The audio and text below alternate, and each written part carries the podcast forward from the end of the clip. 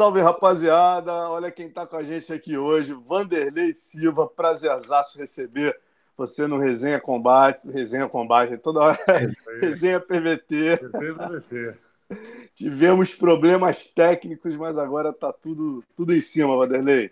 Imenso prazer por estar aqui falando com vocês. As lendas da nossa mídia, são os caras mais antigos aí que estão aí divulgando o nosso trabalho.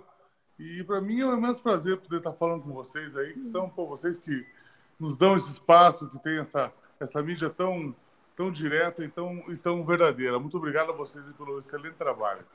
Antes de tudo, né, Alonso? Só para, o Vanderlei, quando foi considerado Mr. Pride, a galera do PVT elegeu o Mr. PVT também, né? O Vanderlei lembra dessa história. É isso aí, pô. Pô, Vanderlei, rapaz, eu nunca mais me esqueço no, no, no ringue do Pride, ele agradeceu a galera do PVT uma vez. É isso aí, não. É o, o, o, PVT é o nosso site, não. O PVT é, é o que mais, o que mostra a gente desde o começo. Tá mostrando a gente muito bem e para mim é uma grande honra estar aqui com vocês de novo. Vanderlei é Vamos lá. Manda Brasileira. Vamos lá, então, Vanderlei, vamos começar lá pelos cinco carecas de Curitiba, o início da tua história. Conta pra gente como é que foi aquela histórica ida para Friburgo, se eu não me engano, 92, né? Você ainda é, era soldado é. raso da equipe, né? É, eu era garotão na época e, e eu, eu, eu, fui, eu, eu treinava à tarde, eu treinava à tarde e à noite eu ia para a escola. Aí eu cheguei na academia e o Rafael falou assim: nós estamos indo para Nova Friburgo para lutar. Eu falei, cara, mas eu tô com a mala da escola, que eu não tenho nem uma, pasta de dente, nada. Ele falou, não, vamos com a gente que eu te empresto as coisas. A gente veio, foi até Nova Friburgo de ônibus, e lá, essa época eu era cabeludinho, né? Aí todo mundo era careca. Os caras falaram assim, vamos todo mundo raspar o cabelo.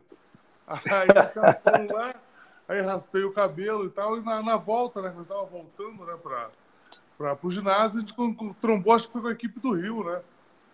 A gente trombou com a equipe do Rio vindo, aí, né, a gente em cinco, os caras estavam uns 15 caras, assim. Aí passou um cara e deu uma ombrada no Rafael, né, cara? Aí abriu uma roda, assim, abriu uma roda, os, os caras estavam numa galera. Aí um cara tirou a camisa, o cara cheio de, de facada, assim, né? E o Rafael já, já, já, fez assim. Daí eu peguei e falei, ô, Rafael, não, não, vamos deixar isso para depois da luta, né? Aí a gente foi embora, mas o Rafael, é, Rafael é macho pra caramba. O bicho, o neguinho não arrega pra ninguém. Pô, falar em macho pra caramba, até já engato essa. A gente recebeu o Pelé aqui também, né? E pediu para eleger, para ele eleger nos tempos de chutebox os treinos mais duros, né? Aí ele falou você e o Rafael eram os caras que o, que o bicho pegava, né? É, eu, eu, eu estendo para ele, o Rafael e o Nilson, né? O Nilson, Nilson. também Nilson também era muito duro. O Cunha também é sempre foi muito bom. Se bem que o Cunha é mais antigo do que eu, né? O Cunha foi o cara que me deu a primeira aula dentro da shootbox, né? O primeiro dia que eu entrei na shootbox foi o Cunha que me, que me deu aula até. O mestre Cunha, o rei da joelhada, né? Você, você, você viu, você sabe da, da história dele, né? Grande mestre Cunha. Pô, grande amigo meu, grande amigo meu. Agora, Vanderlei, outra história engatando, outra história que me marcou. A primeira matéria que eu fiz contigo né? Eu fui para Curitiba, te conheci, você ainda morava atrás do bar do seu pai. E a gente trocando uma ideia, né? Você falou, pô, rapaz, uma... tinha sempre um mala que vinha aqui e pedia cigarro. Aí teve um dia que eu não dei e ele veio e me deu um tapão na cara. Mas essa história inacreditável. É, um maluco era, desse, é, rapaz. Ele era aqueles loucos da vila, assim, que anda aqui pelo Hamburgo, assim, né? Tava pedindo cigarro e tal.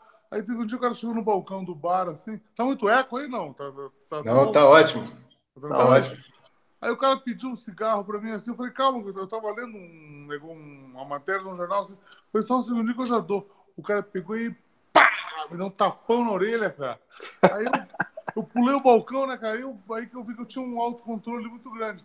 Eu empurrei o cara pra fora, dei um chute na bunda dele, falei, ah, vai embora. Eu já era faixa preta, tudo, já, já era, já tava lutando, tudo, entendeu? Mas é, tem que ter um autocontrole, né? Aula de postura marcial, essa aí, é né? Postura marcial, isso aí. Agora, vamos pro, B, pro BVF 6, né? Por Dilcinho, eu tava lá na tua estreia. A mesma noite, o Pelé venceu o Macaco a primeira vez, né? Jorge Pereira venceu o torneio fazendo a final com o Godoy. Conta uhum. pra gente como é que você entrou, né? Teve uma história que você não ia para lutar nesse torneio, né? É, eu, eu era aqueles atletas que eu, eu, treinava todo dia, né? E a equipe estava preparando só o Pelé para lutar, que o Pelé que era, que era o cara na época. Né? O Pelé sempre foi o cara, ele sempre foi. Ele foi o nosso primeiro, ele foi o nosso, o nosso desbravador assim, no, no mundo do MMA. Né? A academia deve muito para ele. Eu, eu aprendi muito com ele, a postura dele, o jeito que ele, que ele era com os outros, assim, e a valentia do Pelé, né? Até teve um caso, você, você até soube dessa, que ele, ele entrou com o Hit Healing dentro do, do elevador, e o Hit Healing, o Hit Healing tem 150 quilos, né? Passou o pé no pé do Pelé, assim, ó. O Pelé deu um pisão no pé dele, assim, fez assim, ó, pra ele. Então o, negão ele tem um, um parafuso a mesmo, é macho, é macho pra caralho. Aí era pra ele lutar, né? Pra ele lutar no, nesse, nesse campeonato brasileiro de MMA. Aí na semana o Rudimar falou assim: Ô Vanderlei, o Pelé vai lutar até 80 quilos, você tá com 82, você pode lutar no absoluto se você quiser. Aí eu falei: ah, ele falou assim: o prêmio era 10 mil. E minha filha tinha nascido fazia 20 dias. Aí eu falei, pô, 10 conto, né? Aí eu Porra. peguei e fui, né? Nem sabia quem era, nem sabia muito o que, que ia ter lá, né? Mas acho que a, que a valentia, né? A, a, a, você ter, assim, uma postura de, de encarar os desafios é decisivo na vida, né? Eu tava vendo, assim, que todo desafio que eu aceitei foi onde, graças a Deus, eu consegui mudar de vida. Isso aí é muito o espírito de box, né, Vanderlei? Você, Pelé, Ninja, Shogun, essa galera toda, Anderson, né, cara? O Nilson, o Cunha, essa galera toda aí, né? Formada mesmo na shootbox. Sim, não, a rapaziada ali sempre. Ah, eu, eu tive muita sorte assim, de, de cair na. de entrar no shootbox, porque é, ela é uma equipe que ela, ela, ela ia te direcionando, né? Campeonatinho interno, o pessoal lutava para trocar de faixa, aí tinha campeonato entre academias, campeonato paranaense, aí brasileiro. Então, e antes, antes do, do Vanderlei Silva entrar na academia, já tinha uma equipe, já tinha uns campeões. Então, eu, eu cresci vendo esses caras, né? O Nogucho, o Claudião, né? o Giovanni, que eram os caras mais antigos que o Edmar, né? o Diógenes, o Rafael. E eu, eu, então, eu, eu, eram caras que eu me espelhava muito e eu tive sorte de ter essa equipe e ia galgando assim, os degraus né? para fazer o atleta crescer. Até eu costumo dizer que às vezes o cara fala assim, pô, cara do jiu-jitsu não gosta de tomar soco na cara, mas, porra, o cara nunca tomou um soco na cara. Vai para um treino de MMA com um cara profissional, o cara dá um soco, é óbvio que o cara vai, vai ficar assim, né? Como meu filho agora, meu filho tá treinando com a gurizada da idade dele, tá indo, tá evoluindo, tá tomando soquinho dos caras da idade dele, levinho, então é uma coisa gradativa, né? Que você vai acostumando também a sentir essa sensação. E você quer que o Thor seja siga o teu teus passos, Vanderlei? Ou você, como pai, quer que ele vá para um caminho mais ah, tranquilo? Ah, então, como, como eu falei, né? Eu, eu, eu, tenho uma visão assim que eu tô aprendendo pra caramba com meu filho agora. Meu filho está com 15 anos e né, ele, ele, ele treina bem, ele é disciplinado, quando eu mando ele faz e tal. Mas esse negócio de ser lutador não ser uma coisa muito pessoal, né? O cara tem que querer, o cara tem que ir atrás. Né? Mas eu falei para ele, falei, olha, eu, eu quero que você pelo menos né, pegue a faixa preta, seja faixa preta de Muay Thai, seja faixa preta de Jiu-Jitsu, né? E, porque a luta, o cara começa a treinar ali com, 10, com 15 anos que seja, para quem começa tarde, né? 15 anos. Até os 20 anos o cara já é faixa preta. O cara já pode dar uma aula, o cara já pode fazer um, lutar um campeonato, o cara já consegue se promover melhor, né? Já consegue viver da luta, né?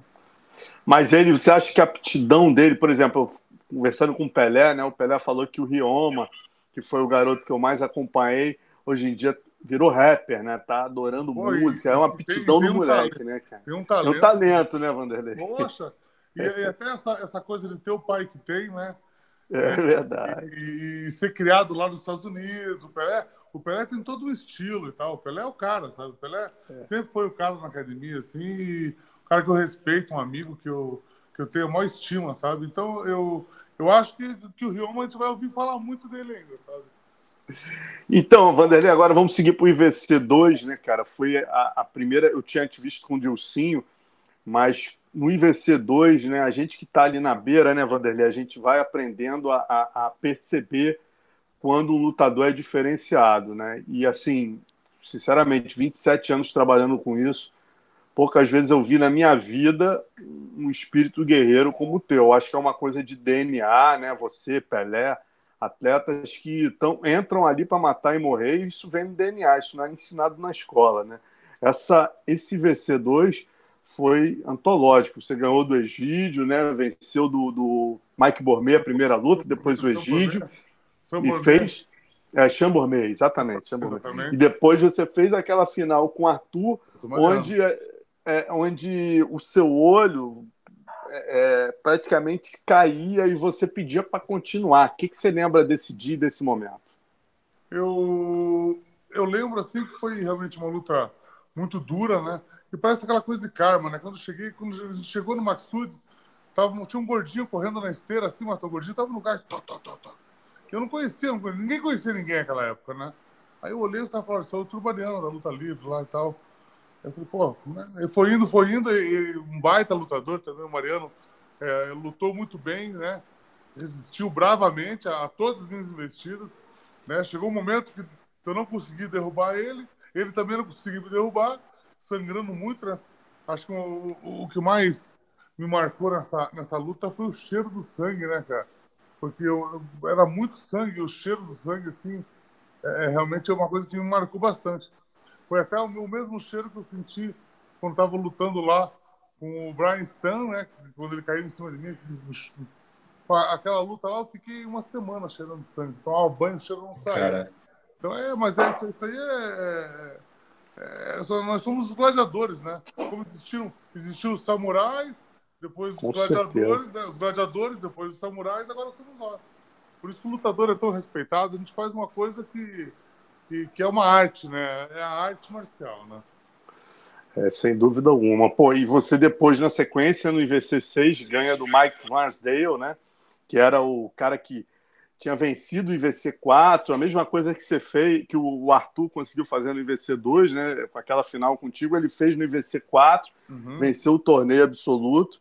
Aí você vem, ele já tinha vencido o UFC 17 também, o Joe Pardo, aí você vai pô, dar aquele nocautaço no wrestler top de linha, né? E, e, acabou até que foi até a primeira primeira capa, né, que a gente fez do, do você e o Você e o Ebenezer, Ebenezer merecidíssimo, ganhando dos wrestlers, que naquela época era o terror, tava ganhando de todo mundo do jiu-jitsu. Vocês dois do Muay Thai. O Ebenezer venceu do Brandon, Brandon Lincoln. E você do Mike Vansdale e roubaram a noite, né, Vanderlei? É, mas ressaltando, essa não foi a primeira capa. A primeira capa foi aquela da bandeira do Brasil, né? Inclusive foi você que me deu também, não foi? Foi, foi, mas não, é, essa, essa, aquela aí foi a primeira. Vem, essa vem antes. A, a primeira essa solo é essa aqui. Essa aqui é antes, a primeira solo é essa aqui, ó. Essa aí, exatamente. Ah, essa é a primeira tá. solo. Só que essa aqui é quando você vence. É, você vence. O IVC é, e, o, e o Exatamente. Ultimate. Nove dias depois de vencer o, o Ultimate, você venceu o IVC. Então, que, que época de ouro, né? Que, que época, que assim. época né, meu irmão? Não, realmente eu acho que graças a Deus, eu fui testado de todos os jeitos. Assim, isso me enche de orgulho, sabe? De, de mostrar a garra do brasileiro, representar bem o nosso país, né? De, de, de educar o povo no Japão, ensinando eles a torcerem, abrir as portas, né? Para tanta gente que a gente abriu. Né? Graças a Deus, todos os caras é, da nossa academia tiveram a chance é, de lutar no Japão, né, cara? É, a gente abriu as portas para todo mundo. Então foi, foi, eu tive muito prazer assim, de poder abrir o nome do Brasil aí né, e da qualidade dos nossos lutadores. Né? Eu fico muito feliz de poder ter honrado bem. E qual que era a pergunta mesmo? Era do. Era do. do Mike Vansdale. Mike Vansdale. Então, essa do Mike Vansdale foi. foi então, eu, eu fiz essa luta com o Arthur Mariano para vocês verem como era difícil, né? Eu lutei com o Arthur Mariano, fiz três lutas, porra, um evento bala, porra. Lutei bem, me apresentei bem. Aí os caras, cara, eu fiquei um ano, né? Um, eu ganhei 4 mil reais nessa, Caraca! Nessa, nessa luta do, do, do Arthur Mariano. O primeiro pro, pro campeão era 10 mil, pro segundo era 4 mil. Cara, eu fiquei um ano na geladeira, cara, vivendo com esses 4 mil. Aí, para poder. Depois, depois, quando me chamaram para lutar de novo, os caras me deram o campeão peso pesado. O cara é gigante, o cara forte. Imagina você fazer uma luta de 30 minutos com um wrestler que era 15 quilos mais pesado que você, sem luva. Pô, a probabilidade do cara te botar para baixo e só te meter a mão na cara, é, era muito grande, né? Então, foi um teste de coragem para mim. Mas é, se, eu, se, eu, se eu tenho uma coisa assim que a, que a academia sempre trabalhou muito bem com a gente, o Rudimar, o Rafael, né? Eles trabalhavam muito bem o nosso psicológico. A gente realmente acreditava que dava para lutar com qualquer um. E não, não entrava para ver qual é, a gente entrava para ganhar, né? E graças a Deus eu tive assim, esses técnicos maravilhosos que fizeram eu chegar é, muito longe, mais longe até do que eu, eu jamais tinha imaginado. E isso me enche, me enche de orgulho, sabe? Eu sou um cara de muita sorte na vida, porque eu tive, eu tive os companheiros de treino certos, eu tive os professores certos, entendeu? Eu consegui é, chegar nos eventos certos. Então, é, graças a Deus, todo o meu potencial eu, eu consegui desenvolver. Estou muito feliz por isso. E o, lembrando aqui, né, Gleide, semana passada a gente entrevistou o Batarelli, o cara que fez três edições do IVC, falou: olha, não tenho a menor dúvida, a maior luta da história do Vale Tudo, o maior confronto é Vanderlei Silva e Arthur Mariano. Falou assim, porra, cravou. E eu concordo com ele. Porra, que, aquele Vale Tudo realmente, cara, é. E, e, eu, lembro, eu lembro também que depois, né, que, que acabou, acabou o evento e tal, eu fui lá para trás, ficava me costurando, deitado assim na na maca, pô, eu tava o corpo inteiro doído, né, cara? Pô, fiz três lutas na noite, a última luta foram quase 20 minutos indo na mão, na mão seca. E, pô, eu tava com o olho. Aí os caras estavam costurando, me costurando, de repente começou uma briga generalizada, plá, plá, os caras caindo por cima dos tablados. Cara. Aí era o pessoal que tinha se encrencado. Eu nem sei quem que se encrencou lá, mas teve uma treta depois lá teve. Pra variar um pouco, né? Agora, Vanderlei, depois do Mike Vansdale, né, você, 11 meses depois, você teve a oportunidade de lutar no UFC, né, aquela luta com o Vitor. É, é, eu vi até o documentário né, que o pessoal do Combate.com fez. Você acha que você não estava, talvez, no momento certo? Ou você acha que talvez foi o fato de você não ter estudado o jogo do Vitor? Como é que você vê essa derrota hoje? Cara, eu, então, essa derrota, como eu vou te dizer, para o pessoal que está vendo, para vocês verem. Cara, depois dessa derrota que eu virei o Vanderlei Silva. Até ia falar isso na sequência. Eu, eu era uma promessa, entendeu? Eu tava assim.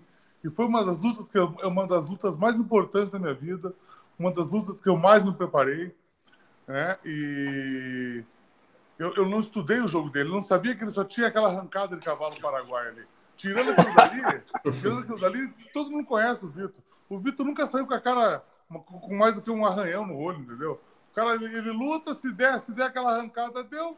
Se não der aquela arrancada ali, ele já né, dá aquela entregada nos bets. E para mim, porra, sendo um gladiador que eu sou, sendo um lutador que eu sou, ter perdido para ele naquela, na, naquela luta ali, eu fiquei mordido. Sabe quando você fala assim, eu perco para qualquer um, menos para esse cara. E acabou que perdi pro cara. Vou falar o quê? Perdi pro cara, não posso falar nada. Faz 20 anos que eu tô correndo atrás dele e o cara só é, Quem sabe agora, ele, ele, ele teve no Bellator agora há pouco, no Bellator, né? teve ali nas primeiras filas. Tudo uhum. leva a Kerr tirando foto com o Scott Coker. Uhum. Você acha que agora o público brasileiro vai poder ver essa revanche, Vanderlei ah, e Vitor? Eu acho que seria o evento perfeito para trazer o Bellator aqui para o Brasil. Né? Acho que nós estamos tendo belas arenas aqui, né? estamos tendo muito incentivo aqui no Brasil. E eu sou mais interessado nessa, nessa, nessa revanche, porque, ó, não, não é querer dizer nada. Pô, do, é, é, ruim, eu não posso falar do cara que eu perdi pro cara. Não, não posso nem falar nada, mas, pô, sinceramente, me dói ter perdido com um bunda mole desse. E todo mundo sabe que o meu fora é um frouxo. É um bunda mole. Pô, eu perdi pro cara, eu vou ter que meter a porrada nele, aí eu vou dar chance para ele e vou fazer mais uma. Eu faço mais duas com ele se ele quiser, sem problema nenhum. Estou bem, estou treinando bem, estou com saúde. E nesse momento da carreira ia ser um golaço para todo mundo. E já rolaram esses papos com o Scott Cole? Você sabe o que, que o, o, que que o Vitor achou disso? Não, não, ainda, ainda não, não, não, falei nada, essa é uma, uma pretensão, mas de bobo eu não tenho nada. Se o cara apareceu lá, eu estou ligado que vai acontecer, eu já estou treinando, já estou me preparando.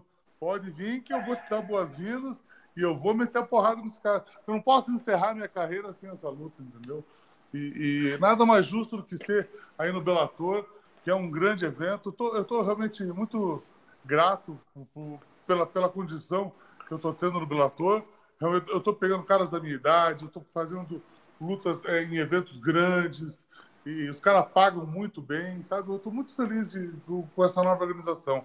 E estou muito feliz eles trazerem os caras com, com um pouco mais, uns 30, 40 anos, para a organização e estarem fazendo esses clássicos. Eu acho que. Grandes lutas. Tudo isso é um esporte, né? Sem dúvida. Agora, Vanderlei, seguindo tua carreira aqui, é, eu ia falar, tocar exatamente nesse ponto. Né? É impressionante que após a derrota, o Vanderlei é, é, cresce de uma tal maneira. Eu estava fazendo as contas aqui. Você perdeu para o Vitor em outubro de 98. E durante sete anos, né, até junho de 2005, você fez 28 lutas e só perdeu duas na decisão. Uma para o Mark Hunt, 40 quilos mais pesado que você, e outra para o Tito Ortiz no UFC, no UFC também na decisão. Uhum. Quer dizer, é, é, sem dúvida alguma, foi uma virada na tua carreira, né? Inclusive, foi. você passou a ser um lutador mundialmente muito maior do que o Vitor depois disso, né? O Vitor, quando lutou com você, você era o garoto que estava chegando, a promessa. Ele era o cara que já tinha lutado no UFC, uhum. o favoritíssimo. E depois você explode no Japão, né? Na sequência, conseguindo inclusive a histórica luta com o Sakuraba, que já tinha vencido seis brasileiros, né? Tinha vencido o Ebenezer, Conan, o próprio Vitor, o Roller, o Royce e o Ryan. Queria que você uhum. lembrasse dessa histórica luta aí com o Sakuraba. Então, acho que foi nessa, foi nessa luta que, eu, que, que nasceu o Vanderlei Silva, né? Até eu, eu consegui casar essa luta porque no Pride 12 eu lutei com o. Dan Henderson.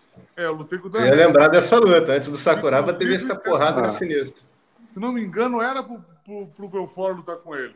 Pra variar, o cara se machucou, né? Sei lá. Se machuca pra caralho esse cara.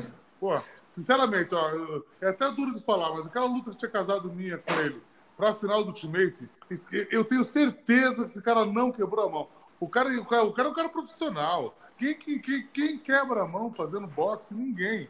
Quer dizer, vocês foram fazendo MMA, mas ele não tem o perfil que, que faz treino tão forte assim, entendeu? Para mim, ele amarelou porque ele sabia que o bicho ia pegar.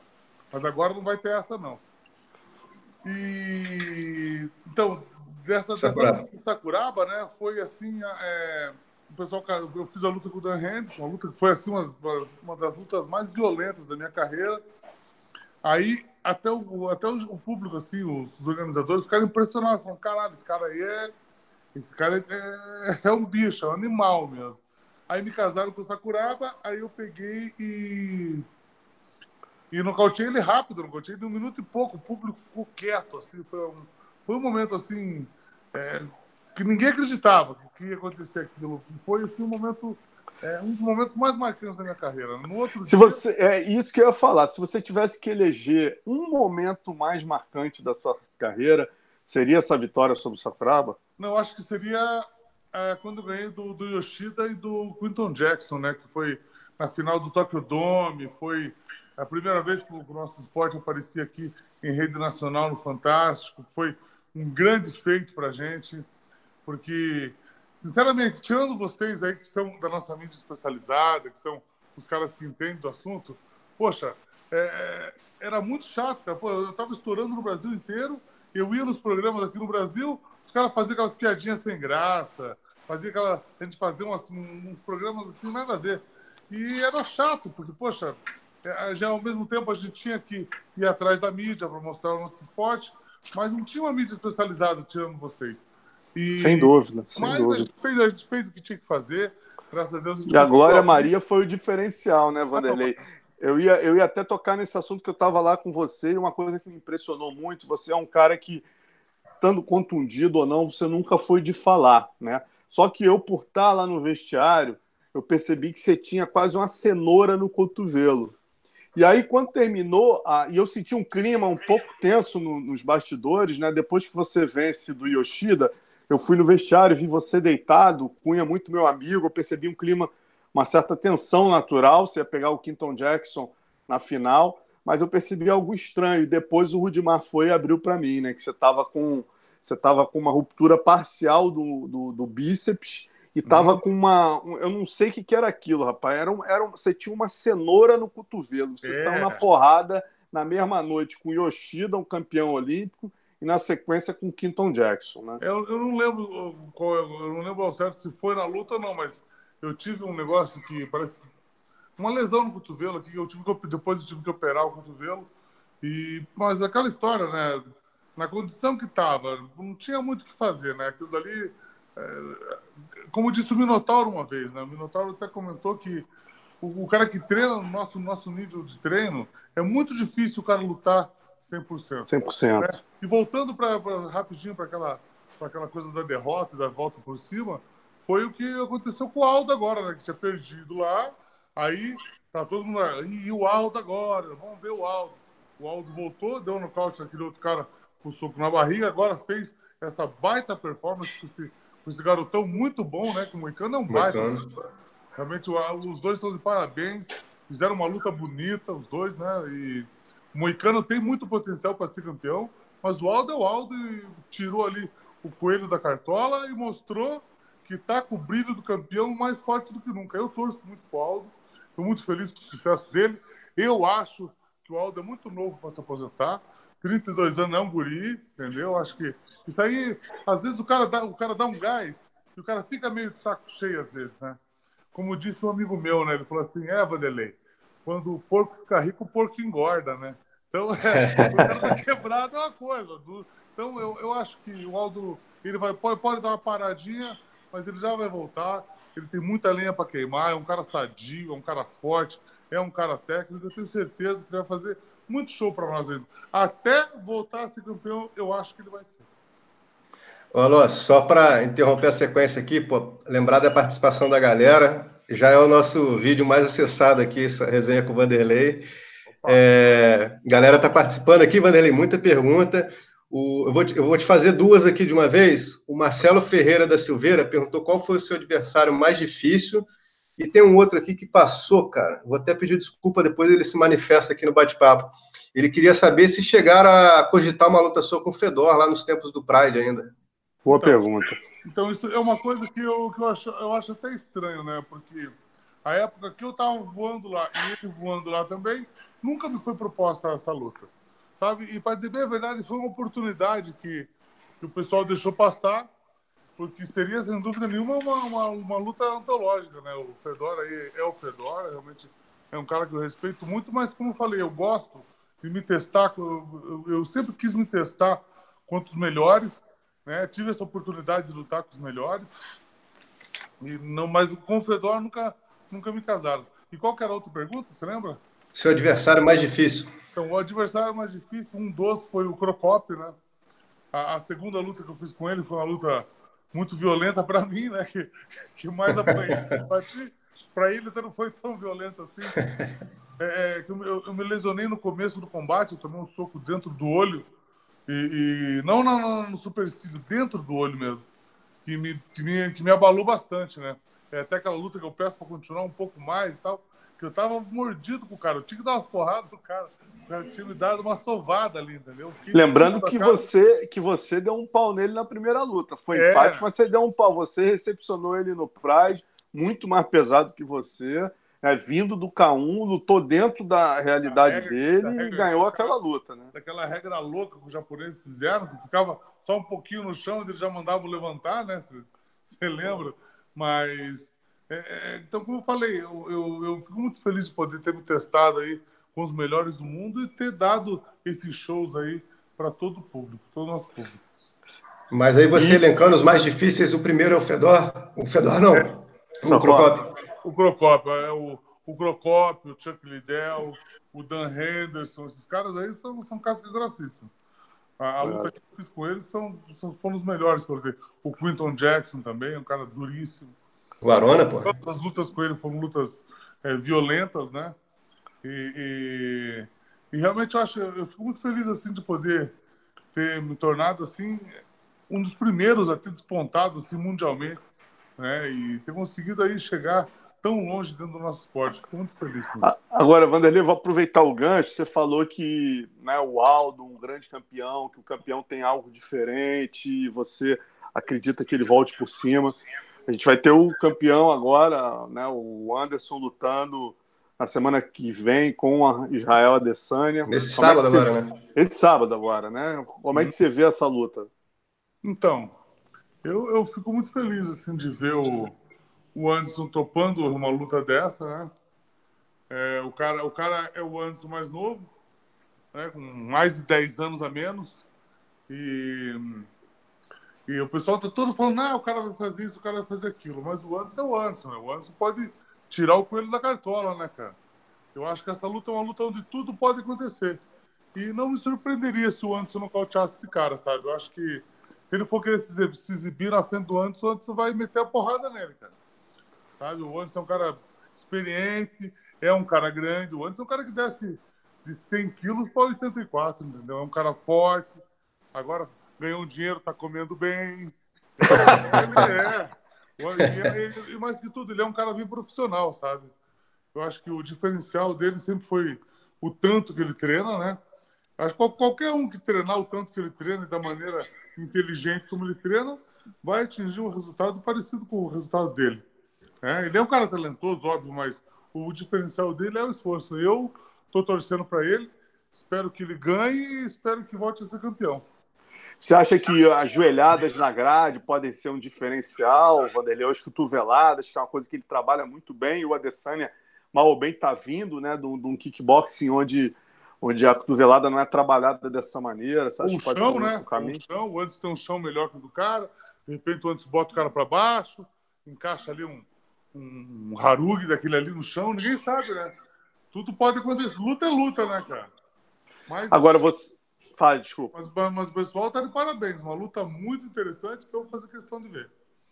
Você, eu queria só lembrar, você, pô, eu lembro bem, né? A primeira vez que eu fotografei o Anderson, eu tava indo lá para te entrevistar para a revista japonesa e eu vi aquele magrão ali treinando com você, muito talentoso. Aí o Cunha falou: Ó, fica de olho que esse negão é, é talentoso pra caramba tal. Foi a primeira vez, até tem umas fotos que eu uso até hoje, você fazendo um ground and pound nele e tal. O que, que você lembra do Anderson dessa época, Vanderlei? Assim, você, você já percebia que ele ia longe? O que, que ele tinha de diferente que você pode dizer para gente? O, então, como eu falei, o, o, diferente dele é que ele, ele treinava muito.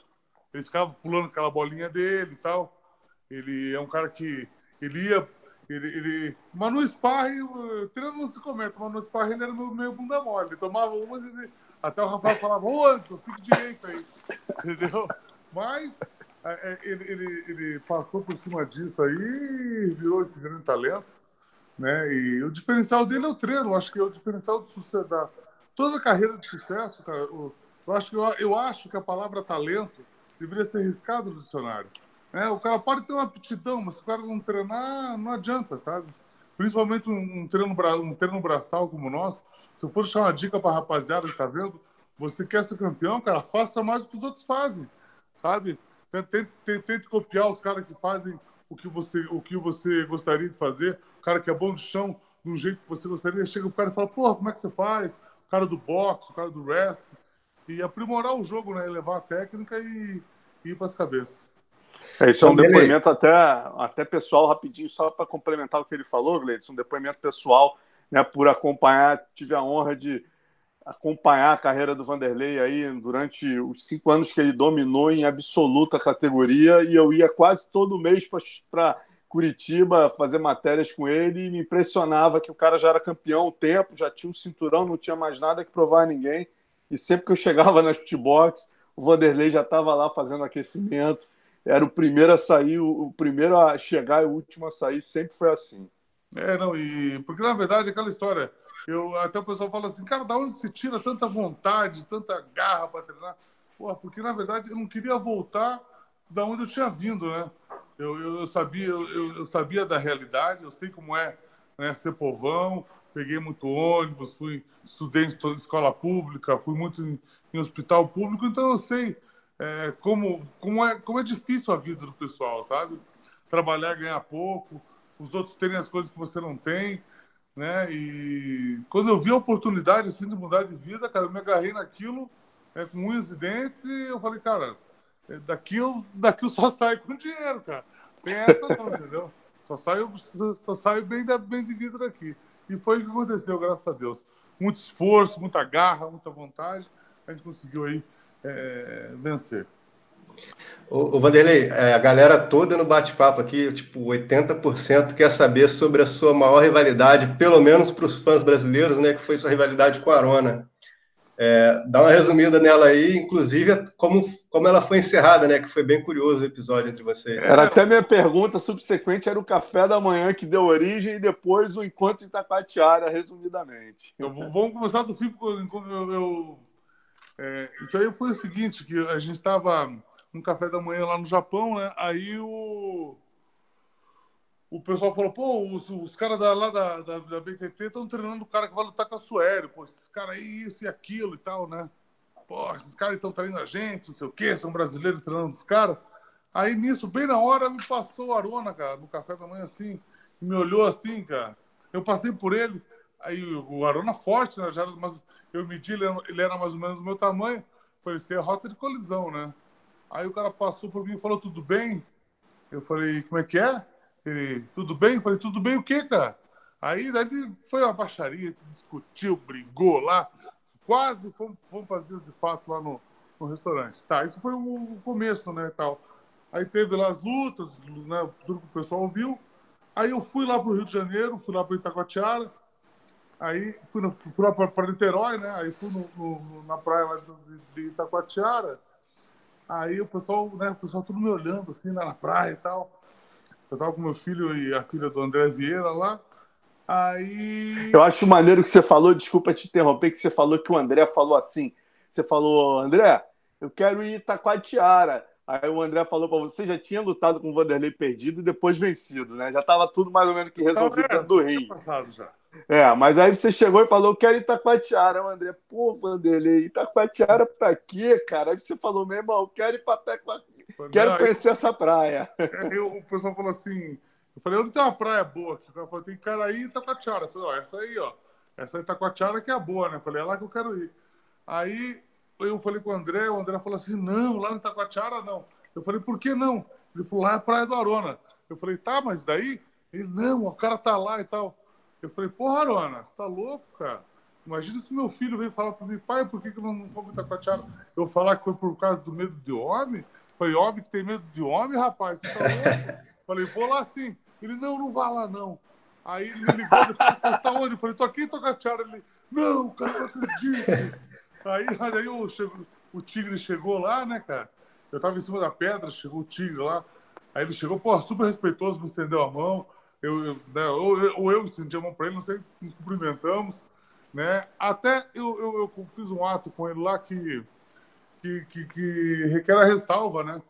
Que eu, eu cheguei para ele e falei, ó, oh, cara, pô, me desculpe por aquele dia no café, eu que fui o grosso, eu, eu, que, eu que puxei a briga, eu que fiz a coisa errada, né?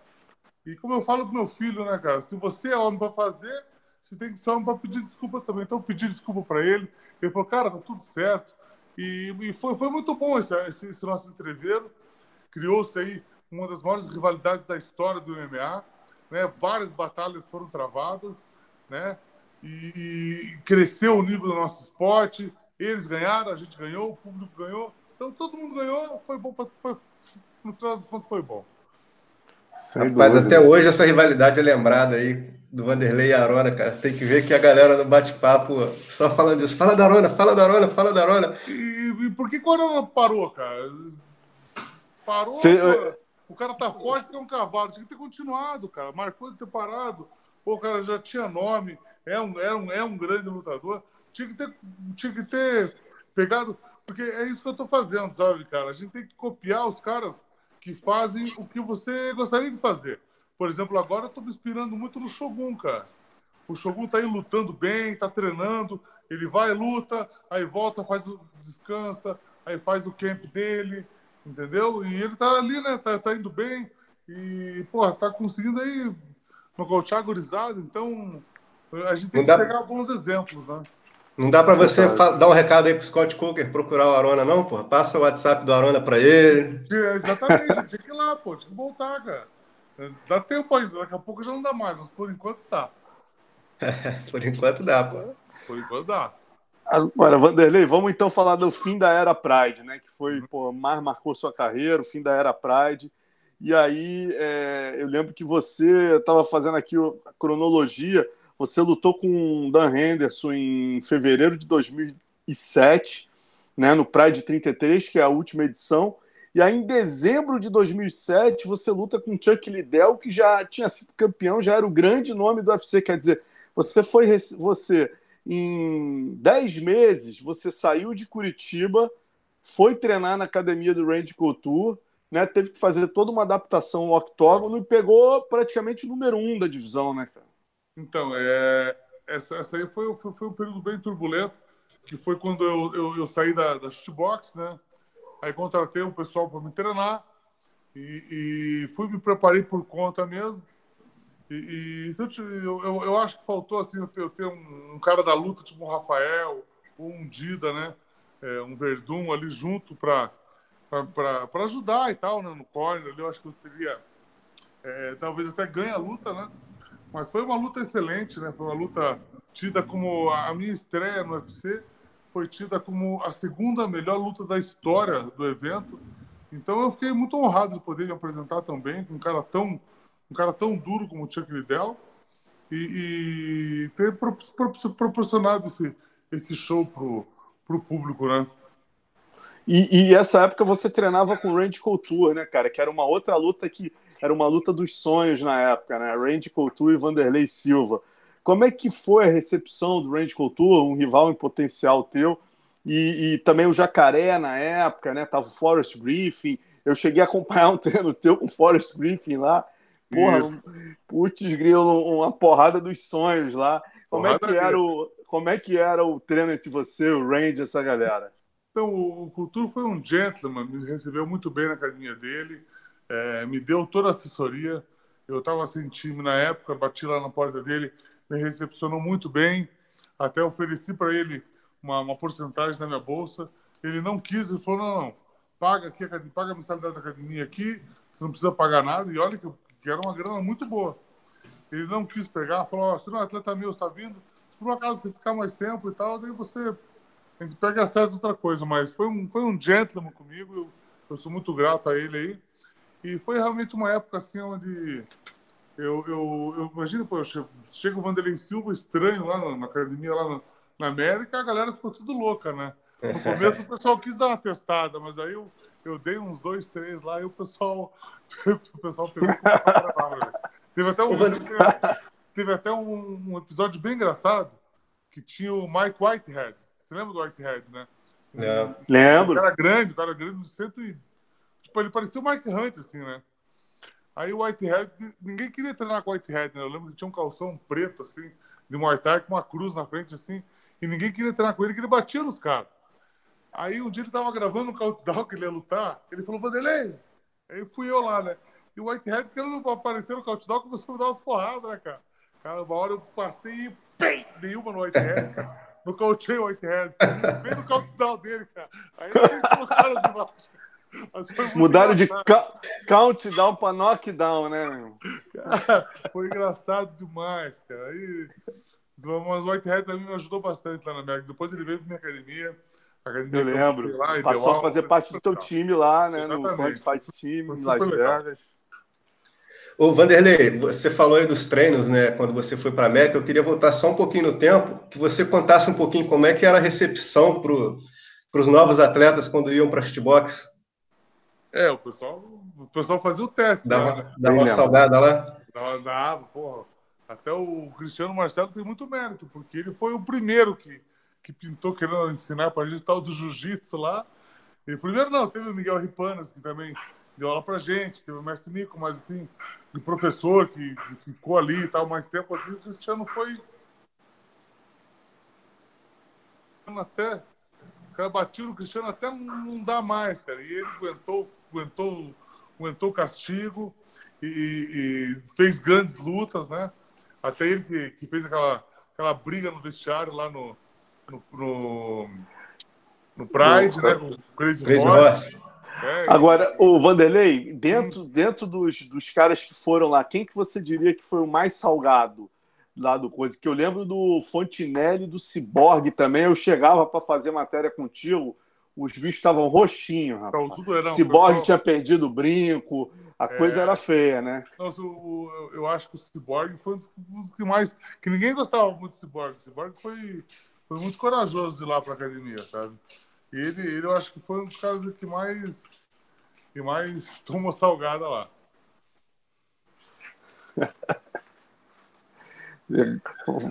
Vai, alguma inglês?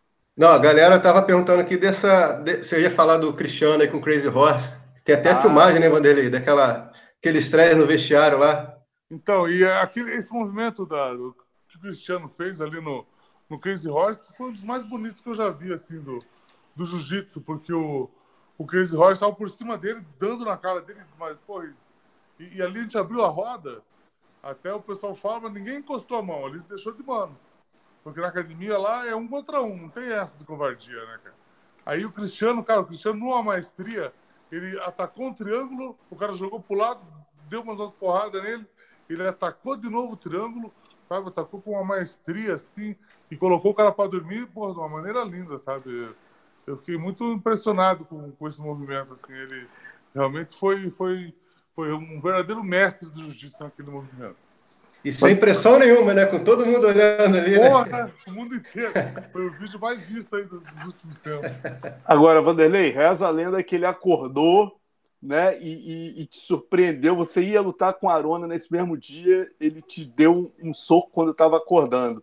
Qual é a verdade sobre essa história? Essa verdade vocês vão ver na minha biografia, que vai ser ah, garoto. a biografia do Vanderlei Silva, que eu vou estar contando todas essas histórias em detalhes e muito mais. Então já aproveita o gancho aí. Quando é que sai a biografia?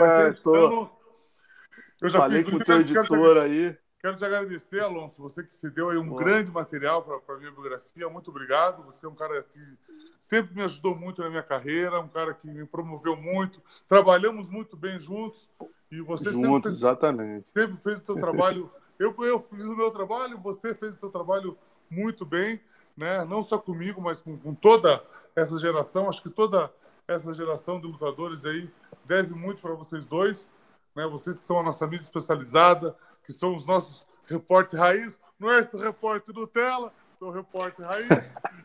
e, e, realmente é, a gente acho que a gente ficou muito, a gente se encontrou no momento certo na história, né?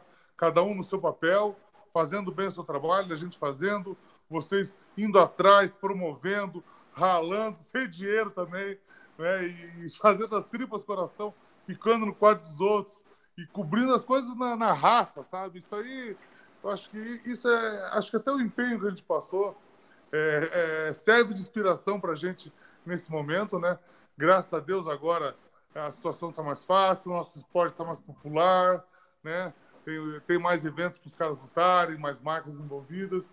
E, mas isso a gente deve muito ao trabalho de vocês que fizeram, divulgaram o nosso esporte com maestria aqui no Brasil. Muito obrigado a todos vocês. Hein? Ô, amigo, é um prazer enorme poder ajudar você, Minotauro. Sempre falo, todos duas nós, pessoas que sempre que eu precisei de uma entrevista para o tatame, para o Japão, sempre está, estavam ali disponíveis. Então eu me sinto na obrigação de ceder essas fotos para você com o maior prazer. E estou curiosíssimo aí para ver esse livro pronto. Quando é que sai?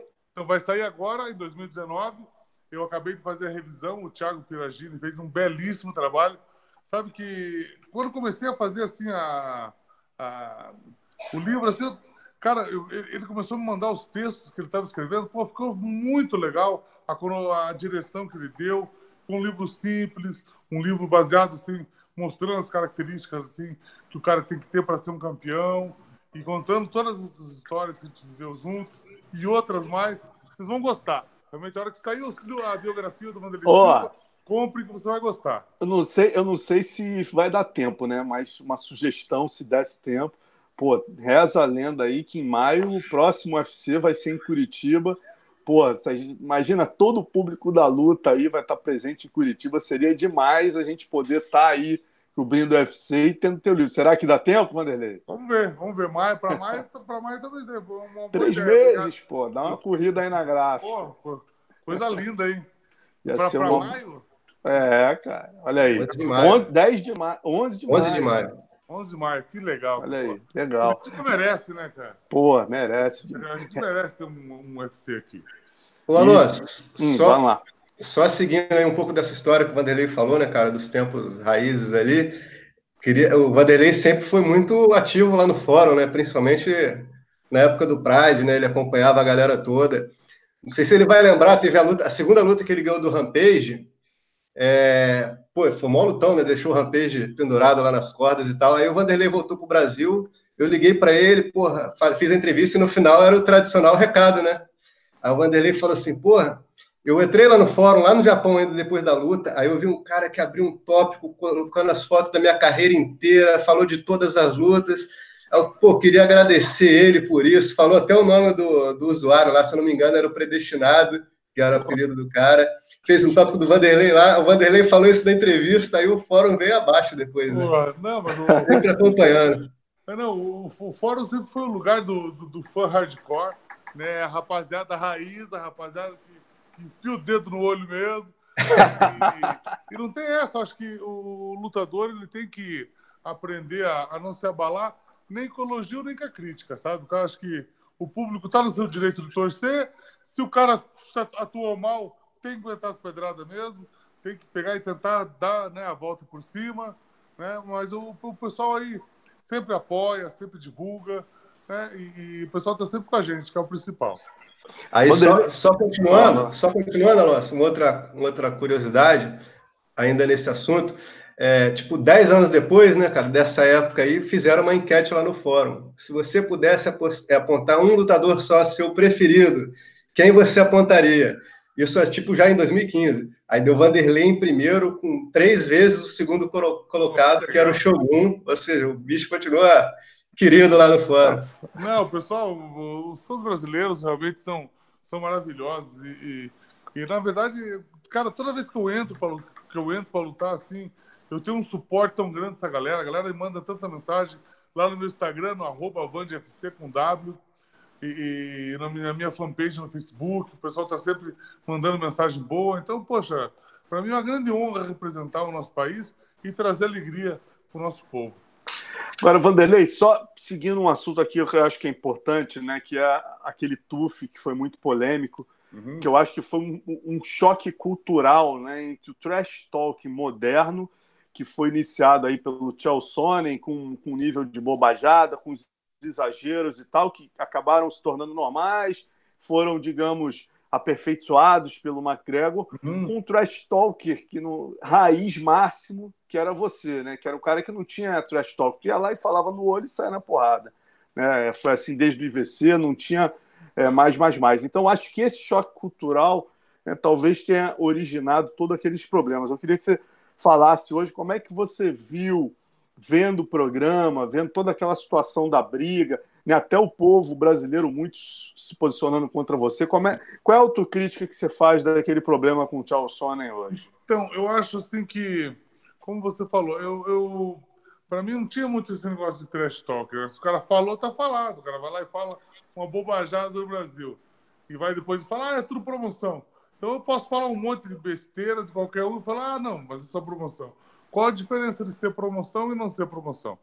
Né? E eu sempre fui muito patriota, né? E eu, eu até um dos caras assim que mais me representa no mundo da luta aí, que é um cara que não deixa passar esse negócio aí do patriotismo tal, é o Verdun. O Verdun sempre defende a bandeira, sempre defende o país, né? Esses caras que falam besteira aí do Brasil, cruza ele, ele vai lá e fala: "Ei, bicho, o que você está falando do nosso país?" E a gente tem que defender o nosso país, né? Eu acho que nós temos que ter de, é, de mostrar que o lutador brasileiro é casca grossa, que não tem essa do cara ir lá, falar um monte de besteira e chegar na nossa frente e, e ficar cumprimentando. Se falou, então aguenta, né? Foi, foi homem para falar atrás da câmera, chegou na hora na, na frente da. na, chegou, foi homem para falar pelas costas, chegou na frente tem que falar também. E, e, foi isso que aconteceu lá, né? Que eu encontrei o Sônia e. Daí aconteceu tudo que aconteceu, né? Ele veio falar depois, ah, não, isso aí não era promoção, mas para mim não interessa se era promoção ou não era, falou besteira, tem que aguentar, né? Mas a, ali teve muita, teve muita edição né, do, do, programa também. Porque os caras colocavam eu só xingando, né, falando um monte de palavrão, brigando, e o cara dançando, amparando o atleta dele chorando, pegando na senhorinha. Pô, aí e o povão foi na onda, né? O povo, o, o povo é muito manipulado, né, cara? Até agora a gente tá vendo aí a, as notícias que aparecem na, na, televisão aí, cortaram, cortaram o dinheiro de uma mídia aí, aí só falam mal do presidente, né, cara? Não, não acontece nada bom. cara faz 300 coisas boas, acontece uma coisa ruim, os caras só, só mostram uma coisa ruim.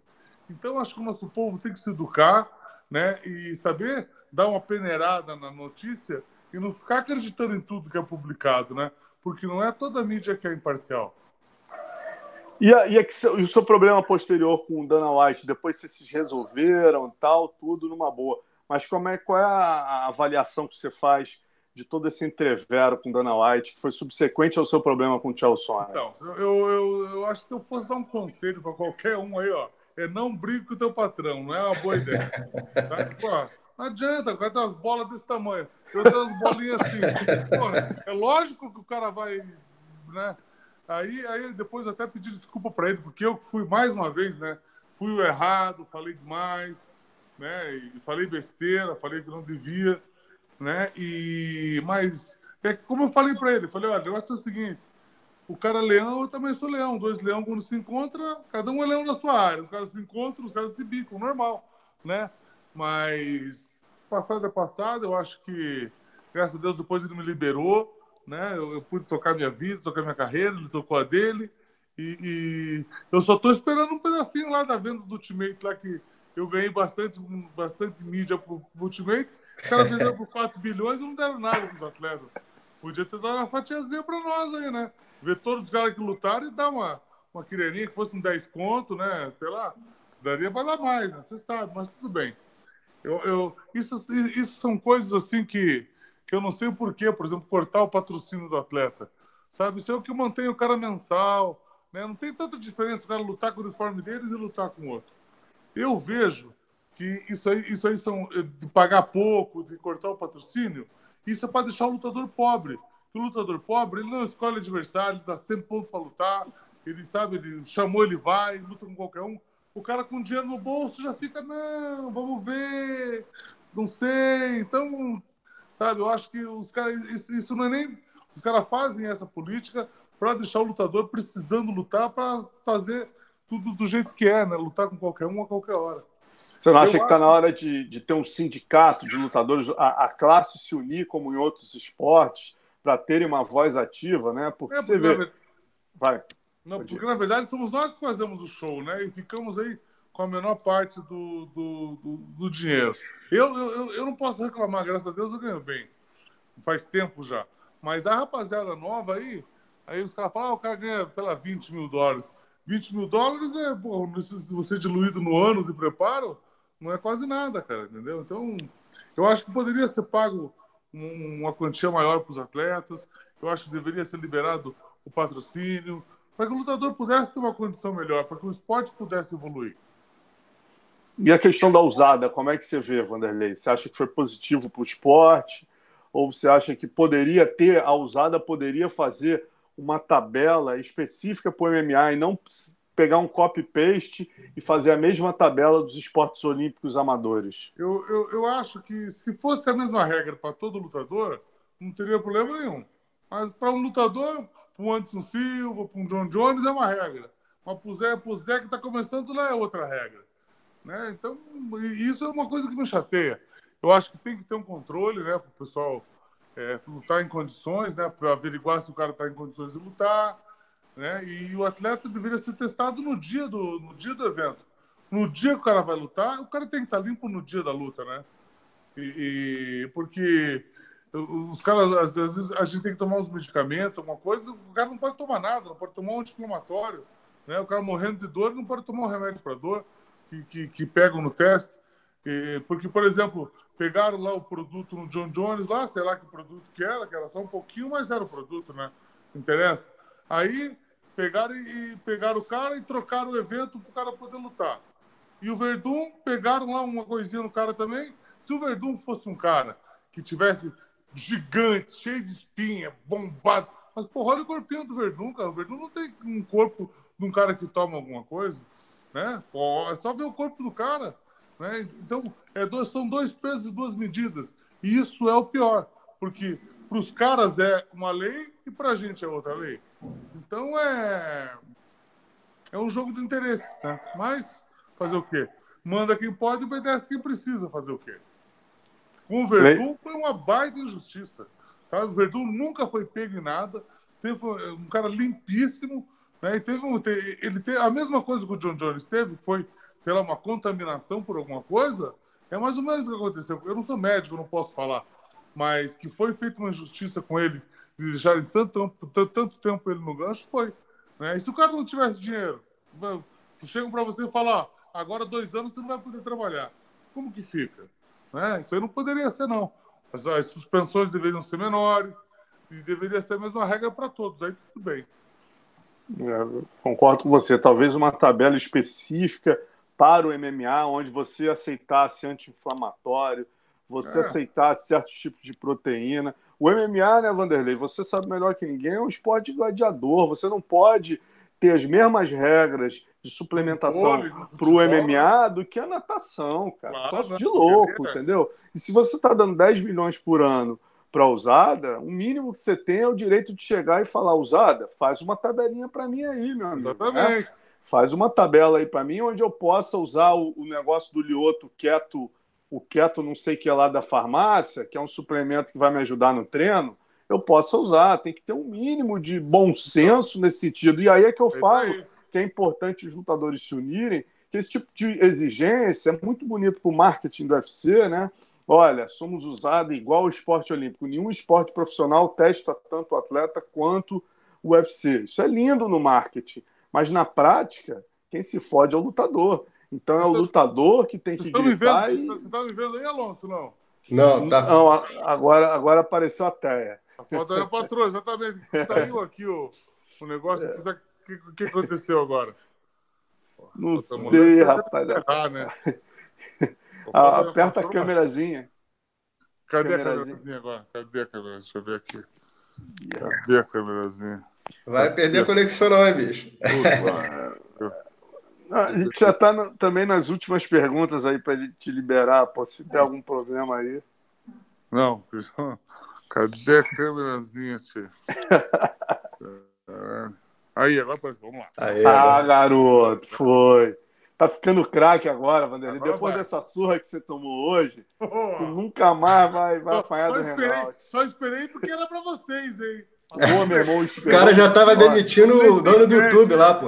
Pô, 30 minutos realmente foi foda. Tem que tirar o chapéu pra você. Agora, ó, pra gente começar a terminar aqui, eu ia te perguntar: tem vários lutadores hoje que a gente vê lutando e fala, porra, eu lembro do Vanderlei, né? Que é o estilo Vanderlei é, é um estilo único, né, cara? Aquele estilo de Mike Tyson que você vai, sai para porrada e vai para definir. Mas a gente hoje vê atletas como, por exemplo, eu vou te dar alguns nomes, eu queria que você falasse quem você vê mais no estilo Vanderlei.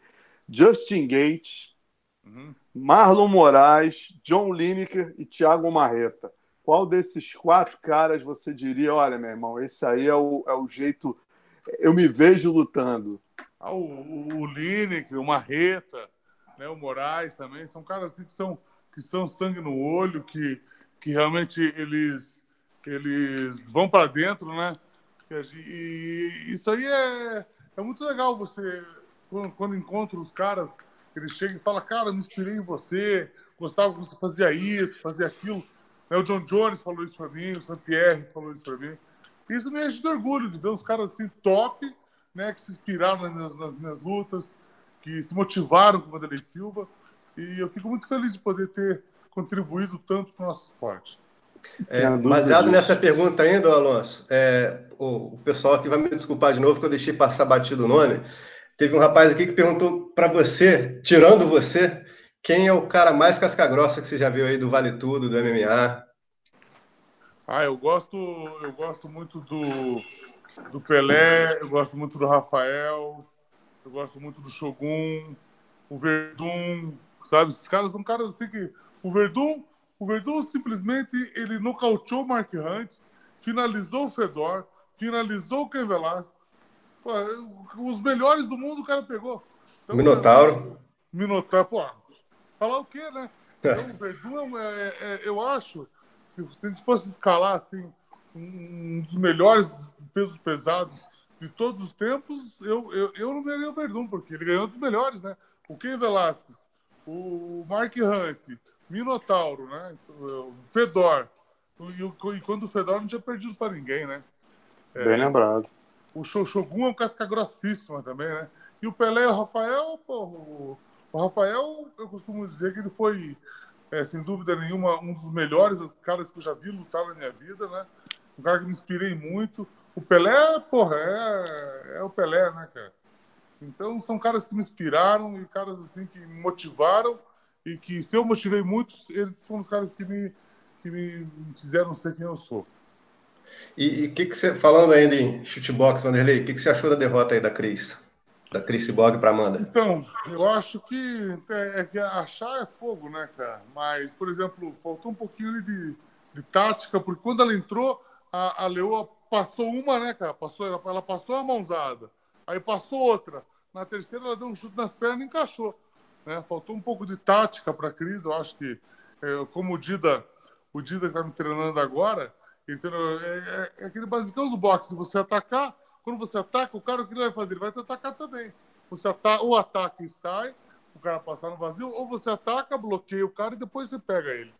Né? E pra, a, a Cris me lembrou muito, assim, uma época que eu, que eu, eu também lutava assim, indo para cima e tratar, é, tratorizando todo mundo, né, com tudo, como ela, como ela foi para fazer.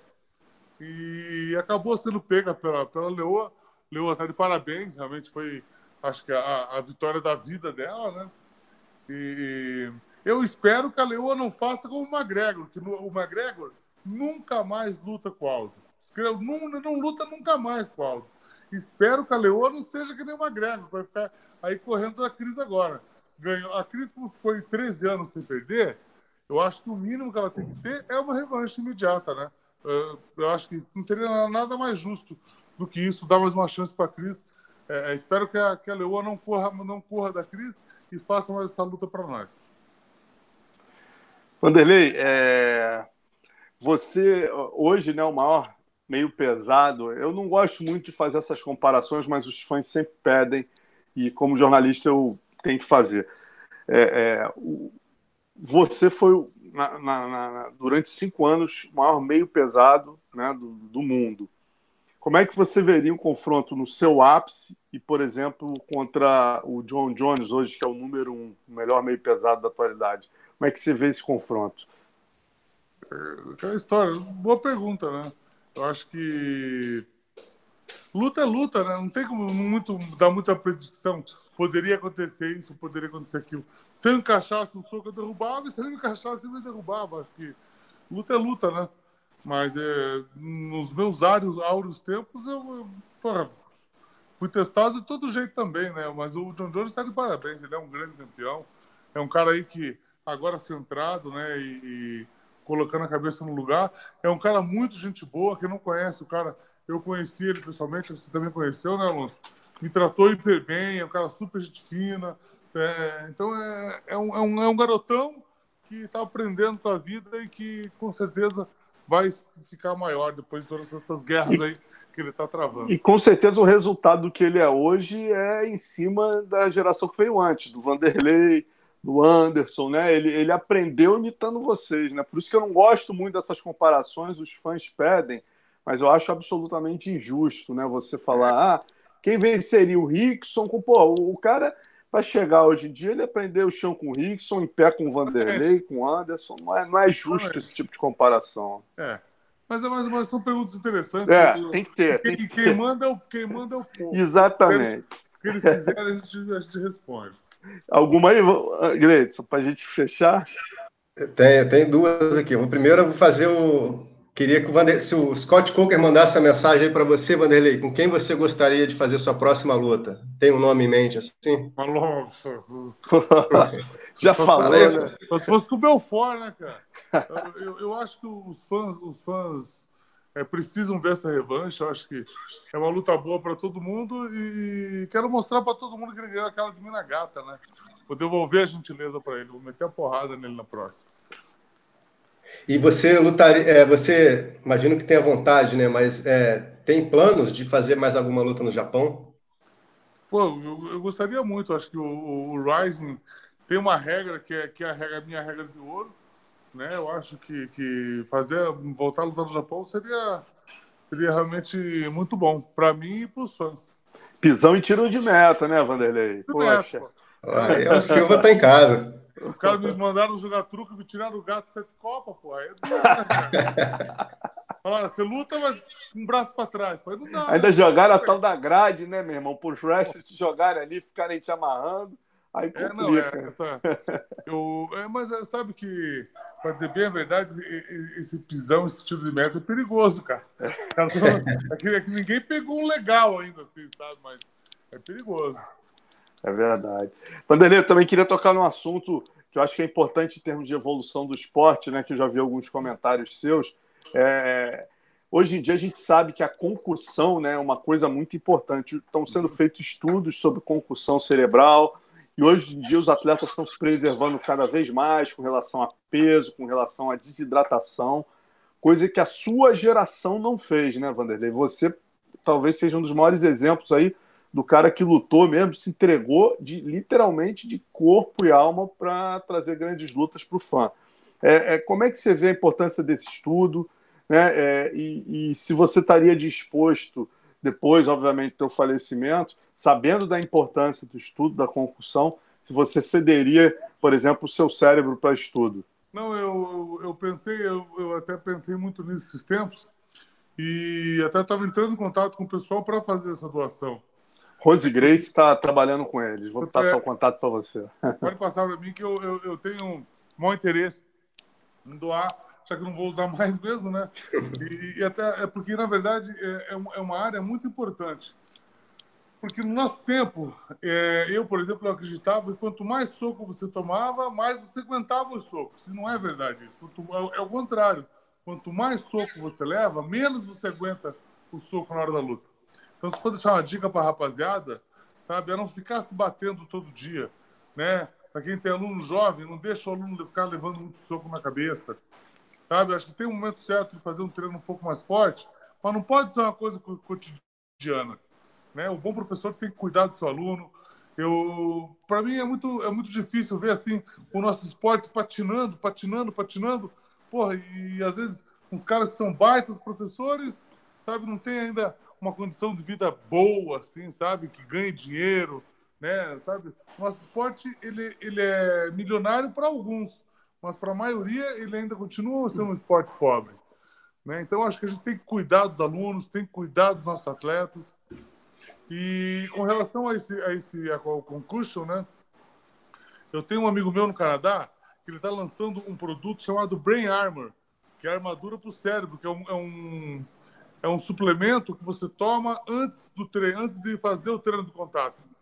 Sabe? Você toma e ele, ele como se, se ele fizesse uma, uma camada protetora dentro do teu cérebro, com todas as vitaminas. É legalizado, ele, ele já está sendo legalizado no Canadá e a gente está com plano de trazer aqui para o Brasil. E realmente eu, eu vou participar dos estudos, eu vou tomar o negócio também. Ele tem, as, tem lá ômega, tem é, B12, que são as vitaminas aí que protegem o cérebro.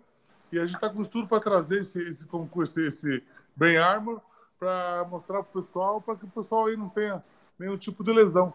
Porque são, são coisas sérias, sabe?